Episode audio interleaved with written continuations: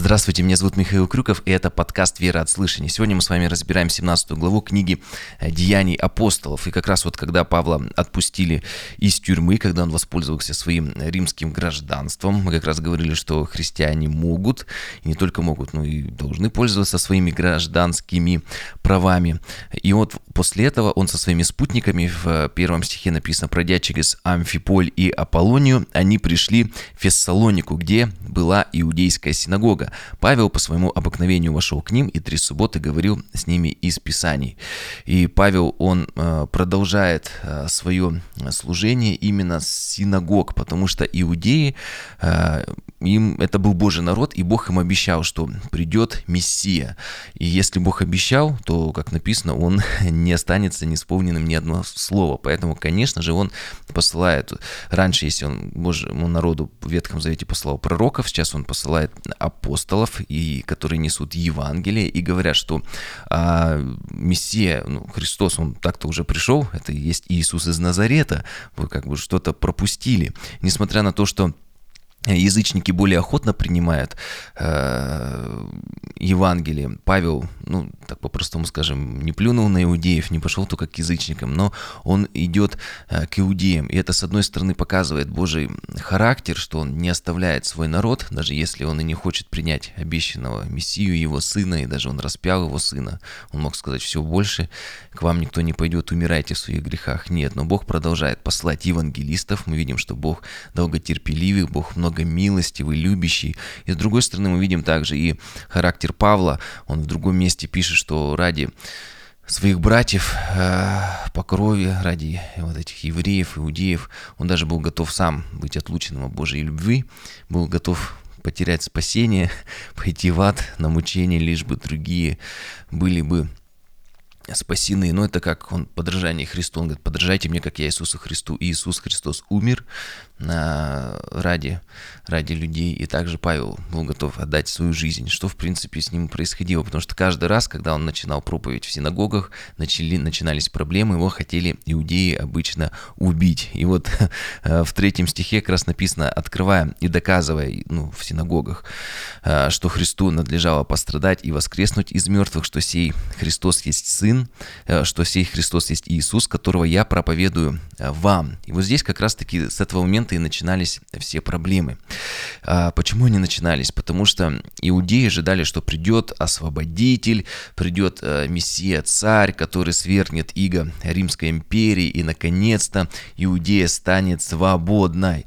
Но Павел им как раз в третьем стихе и написано. Он говорит, вы вообще Писание, когда читаете, вы почему только частично читаете, вы вот несколько золотых стихов выбрали, да, какие-то вот места, какое-то свое вот понимание. Но так-то Писание многогранно, там написано, вот как в третьем стихе, что также Христу надлежало пострадать и воскреснуть из мертвых. Христос, он не только царь, но также он и агнец, который должен был умереть за грехи всего мира. Поэтому важно, важно все Писание изучать, чтобы мы были наполнены вот как раз всей, пребывали во всей полноте священного Писания. А, и вот в четвертом стихе мы далее читаем, что некоторые уверовали и присоединилось к Павлу и Силе как из эллинах, чтущих Бога, великое множество, так и из знатных женщин немало. То есть иудеев, видимо, немало, но вот пятый стих как раз и говорит, но не, не уверовавшие иудеи, возревновав и взяв с площади некоторых негодных людей, э, то есть уверовало много язычников, немного иудеев, а все остальные, они возревновав, что это тут происходит, э, рассказывает о том, что должен прийти мессия, который не царь, какую-то вообще странную вещь им говорят, хотя это по Писанию, то есть они все-таки больше стояли на каких-то своих толкованиях и убеждениях, нежели чем на Священном Писании, на Божьем Слове. То есть, получается, они ну, не доверяли Божьему Слову, не ценили его и не исполняли. И поэтому вот их и методы проявляются. И взяв с площади некоторых негодных людей, то есть пришли на базар, взяли каких-то людей, ну и сегодня можно прийти в какие-то злачные места, какое-то количество алкоголя, в принципе, как здесь написано, собрали толпу, возмущали город и, приступив к дому Иосона, домогались вывести их к народу. Сегодня точно так же, я думаю, можно сделать, взять людей из базара.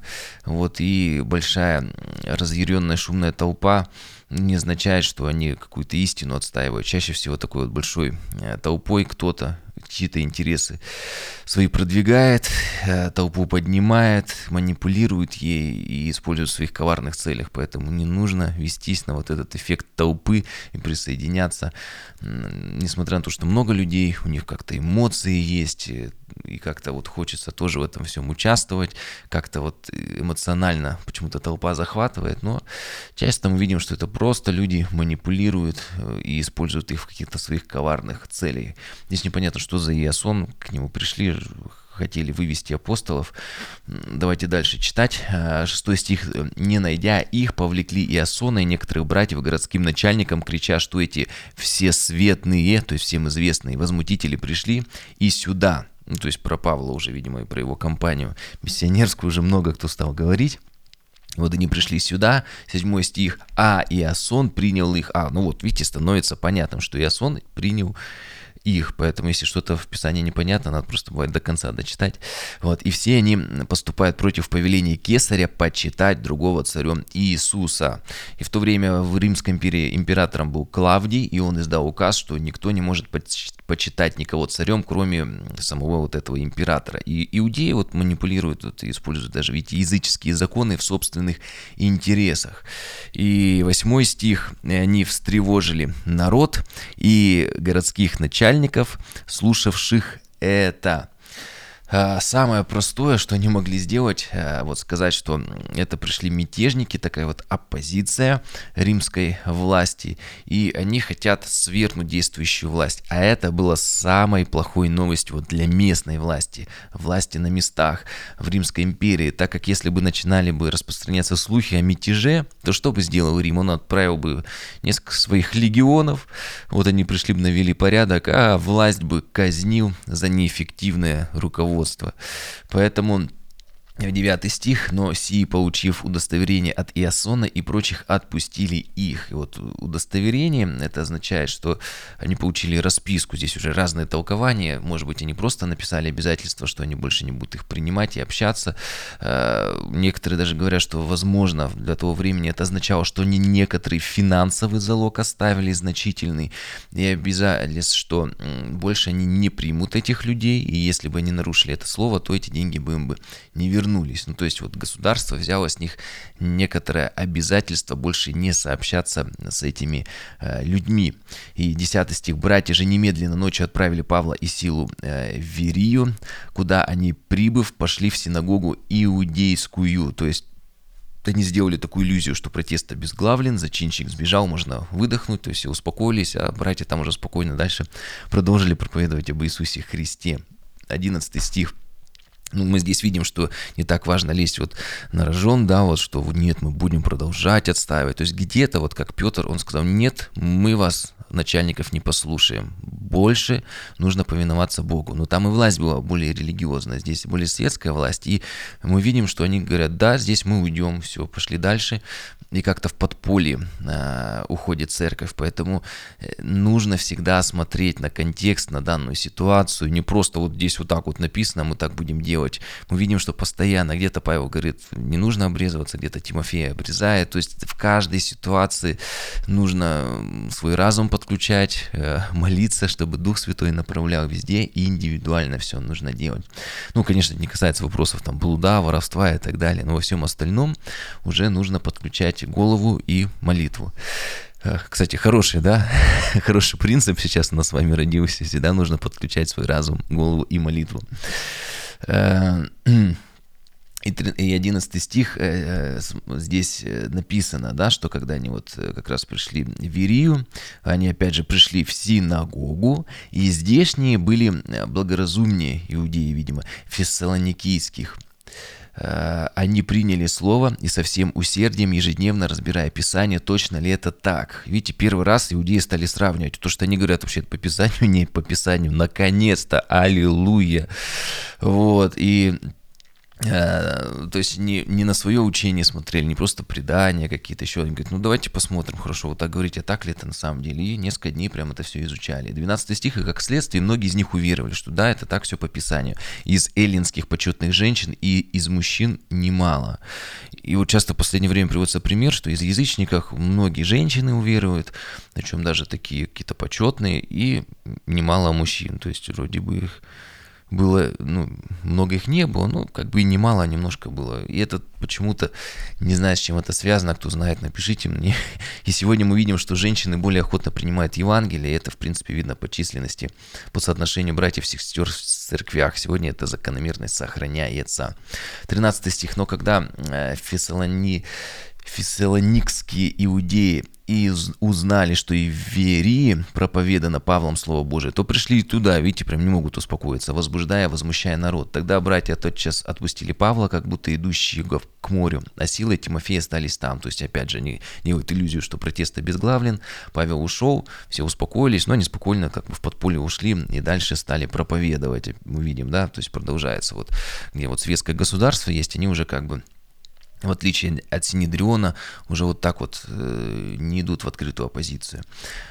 15 а, стих, сопровождавшие Павла, а, проводили его до Афин и, получив приказание к Силе и Тимофею, чтобы они скорее пришли к нему, отправились. Это Афины, это была столица философов, поэтов, такой культурный центр, столица древнего а, мира. Рим, ну в Римской империи Рим это была такая военно-политическая столица, а Афины это культурная столица была. В некотором, ну с оговорками, конечно, в некотором роде это как у нас вот в России есть вот Москва, такой военно-политический центр, есть есть ну, и экономический центр, и есть Санкт-Петербург, как такой некоторый, такой вот культурная столица, столица нашей Родины, как ее называют. 16 стих. В ожидании их в Афинах Павел, то есть Павел не просто в Афинах сидел и ждал, он ходил на экскурсию, в Афинах Павел возмутился духом при виде этого города, полного идолов. То есть и сегодня Афины, мы видим, что там ну, большое такое наследие осталось. Но тогда-то было множество идолов, множество жертвенников. И Павел там пошел на экскурсию, как и сегодня, и он, написано, возмутился духом. То есть как бы он, с одной стороны, огорчился, с другой стороны, как бы возревновал из-за того, что э, афиняне не поклоняются многим-многим идолам. И Афины вообще являлись религиозным центром Греции. И там поклонялись практически всем известным человечеству э, богам. 17 стих. «И так они рассуждал, и так он рассуждал в синагоге с иудеями и с чтищими Бога, и ежедневно на площади со встречающимися». То есть этот принцип у него остался, он в синагоге с иудеями, иудеям проповедовал, и чтищим, и чтищим чтущими Бога, то есть и язычникам, те, кто приходил. И также ежедневно на площади он встречался, просто с людьми общался. В принципе, это было в греческой культуре, многие известные Философы также выходили ежедневно общались с людьми на площади. 18 стих. Некоторые из эпикурейских и стоических философов, ну так как и Афины были центром таким э, философии, поэтому вот на то время такие вот самые крупнейшие э, вот философские школы, они, их представители стали, стали спорить с ним. И одни говорили, что хочет сказать этот суеслов, дословно с греческого можно перевести как болтун или пустослов. А другие, кажется, он проповедует проповедует о чужих божествах, потому что он благовествовал им Иисуса и воскресение. То есть им непонятно, что он говорит. Также слов можно перевести как человек, который собирает зерна. Это обозначало такого человека, который ну, не было у него какого-то серьезного образования, который так вот вершков нахватался каких-то понятий. Вот. 19 стих. «И взяв его, привели в Ариапак». Ариапак это такой холм был, там суд находился, там была публичная библиотека, жертвенник, идолы, ну, в общем, такой вот э, центр э, в Афинах. И говорили, можем ли мы знать, что это за новое учение, проповеданное тобою, ибо что-то странное ты влагаешь в уши наши, посему хотим узнать, что это такое. Вот, у них возникало много вопросов, что кто-то умер, кто-то воскрес, и как и среди иудеев, также и среди этих философов, также и сегодня, наверное, это главный камень преткновения в проповеди, что связаны с смертью и воскресением Иисуса Христа. 21 стих. «Афиняне, все живущие у них иностранцы, ни в чем охотнее не проводили время, как в том, чтобы говорить или слушать что-нибудь новое». Такие вот были любознательные. У них, видимо, не было в то время э, телефонов соцсетями. Сегодня просто все э, листают ленту, э, смотрят, что происходит в мире, у своих друзей, вот у каких-то Э, известных людей, а они как раз пребывали в том, что постоянно говорили и слушали, что новое происходит, такую вот ленту обновляли только в живых уже разговорах. 22 стих. «И став Павел среди Ариапага, сказал, «Афиняне, посему вижу я, что вы как бы особенно набожный. Он не говорит, что вы набожны, что вы верите в Бога. Он говорит, как бы набожны. То есть вроде ну, много богов не означает, что человек истинно верит в Бога, да, как бы. Ибо, проходя и осматривая ваши святыни, я нашел жертвенник, на котором написано неведомому Богу. Сего-то, которого вы не знаете, чтите, я проповедую вам. То есть он их, с одной стороны, вроде бы хвалит за то, что недавно, из-за чего он возмущался и ревновал, но он как бы нашел отправную точку, с, э, он с иудеями, как иудеи, с язычниками, видите, он как вот э, с эллинами, как Элли, Эллин, и он нашел эту отправную точку и начал от нее уже как бы отталкиваясь проповедовать. И в языческой религии, как мы говорили, было много богов. И чтобы никого не забыть, и на тот случай, если вдруг появился бы какой-то новый бог и спросил, почему мне-то не поклоняетесь, они вот на этот случай был вот у них такой вот э, жертвенник, они сказали, ну вот э, как, как не поклоняемся, вот э, жертвенник неизвестному богу, мы просто не знали, как тебя зовут, новый бог, а вот мы так-то тебе вот всегда поклонялись, приносили жертвы. И вот дальше идет проповедь, 24 стих, Бог, сотворивший мир и все, что в нем, Бог, будучи Господом неба и земли, в нерукотворенных храмах живет и не требует служения рук человеческих, как бы имеющий в чем-либо нужду сам, давая ему жизнь и дыхание, и все. И вроде бы проповедь обращена к этим философам, но она актуальна до сегодняшнего дня, и на сегодня нас вдохновляет. От одной крови человека он произвел весь род человеческий для обитания по всему лицу земли, назначив предопределенные времена и пределы их обитания. То есть он показывает, что должен был прийти Иисус первый раз, должен был прийти во второй раз, да, должен быть там и апокалипсис, то есть и у Земли есть э, сотворение, есть и конечная точка, когда Бог все, э, всю Землю как э, свиток свернет, да, то есть что закончится вот эта вот эра, как скажем, тут эпоха вот вообще Земли, эпоха вот этого вот земного материального мира.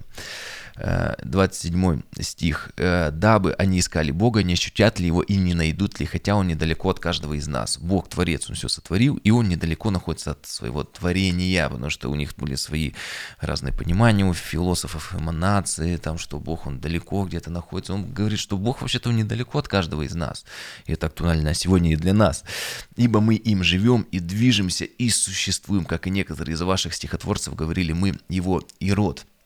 Видите, Павел, он говорит, не нужно гнушаться, о, не нужно э, идоложертвенное, вообще в свою жизнь принимать, не нужно поклоняться э, языческим божествам, но при этом он э, использует какие-то стихи, потому что вот это «мы его и род», там вообще это цитата, что мы род Зевса, но он тут говорит, что мы род нашего Творца, Создателя, и даже мы им живем и движемся и существуем. Также цитата, но он использует вот эти отправные точки для проповеди Евангелия, как у одного из пророков Ветхого Завета написано, что э, ты берешь как бы ничтожное и делаешь из него драгоценное, поэтому мы можем всем этим пользоваться.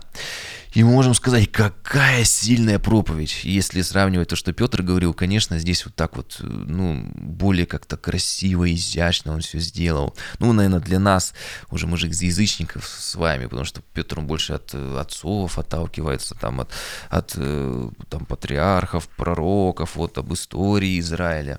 А здесь как бы так вот красиво, Бог недалеко от каждого из нас, ну вот точно все покаются. Если по проповеди Петра 3000 человек покаялось, там 5000 человек, то сейчас точно 10 тысяч покаяться. Еще он и греческих поэтов э, цитирует, которые были на слуху, показывают, что знает их культуру. И вот смотрим 29 стих. «Итак, мы, будучи родом Божьим, не должны думать, что божество подобно золоту или серебру или камню, получившему образ от искусства и вымысла человеческого». Он же намекает на вот их все скульптуры.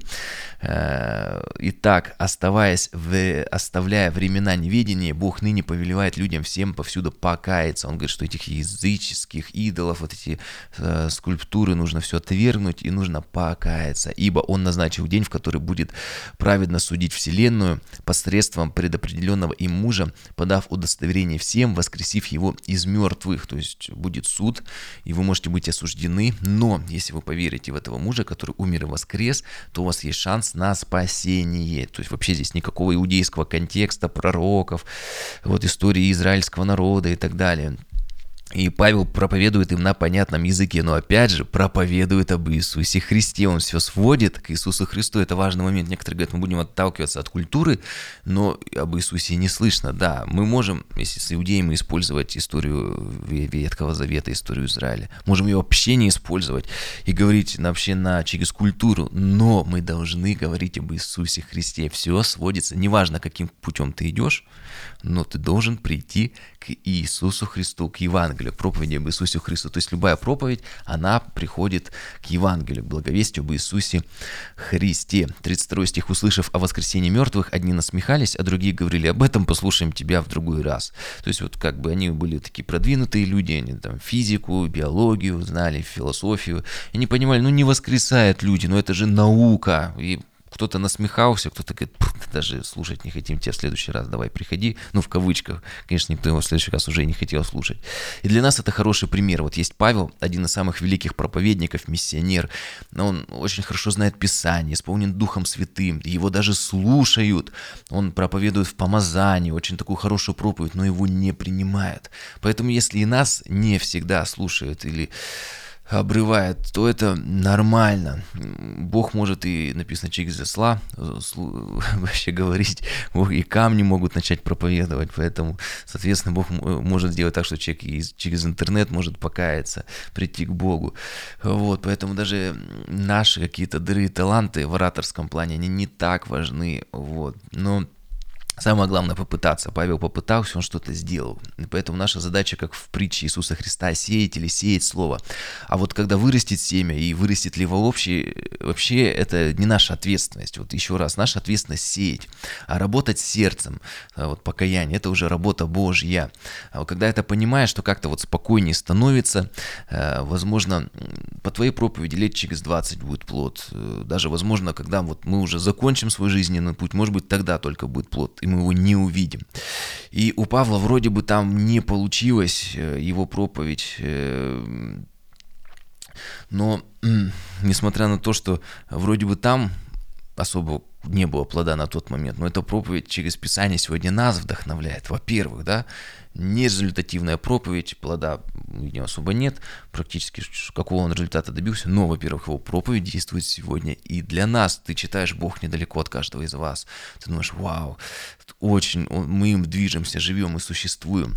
Но смотрите далее, 33 стих. Итак, Павел вышел из среды их, некоторые, ну, немного, мужи, пристав к нему, веровали. Между ними был Дионисий Ариа, Пагит и женщина именем Дамарь и другие с ним. Ну, кажется, такой вот там Петр 3000 покаялось, проповедовал, а здесь, ну, что какой-то Дионисий Ариопагит покаялся, ну и что? А в дальнейшем этот Дионисий стал одним из таких самых известных служителей ранней церкви и таким значным богословом.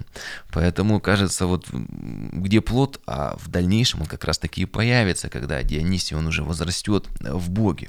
И с одной стороны, да, вот изменения, они произошли не такие, каких Павел хотел. Пару человек покаялось. Возможно, Павел хотел, чтобы они отвергли идолов, убрали все эти статуи, э, стали поклоняться и прославлять Иисуса Христа. Возможно, для Павла это был провал. Но большие изменения начинаются с небольших обычно действий. Большой ливень начинается с нескольких капель, а продолжительный пусть путь всего лишь с первого шага.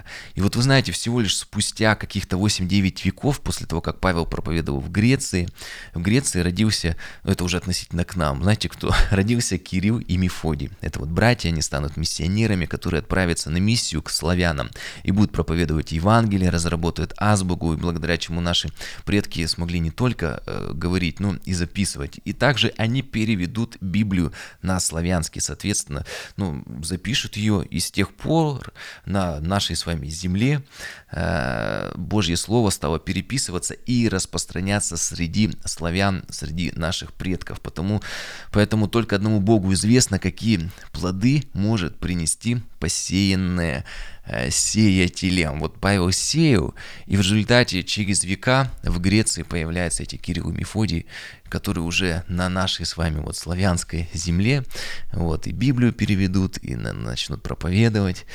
Вот поэтому как написано в послании к Евреям 11 главе, вера же есть осуществление ожидаемого и уверенность в невидимом. Но здесь не сказано, когда осуществится ожидаемое, и увидим ли мы это в нашей земной жизни. Впрочем, э, наша земная жизнь – это только начало.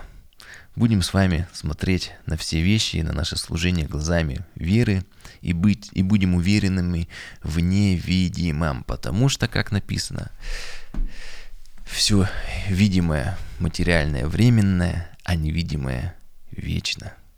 Благословений.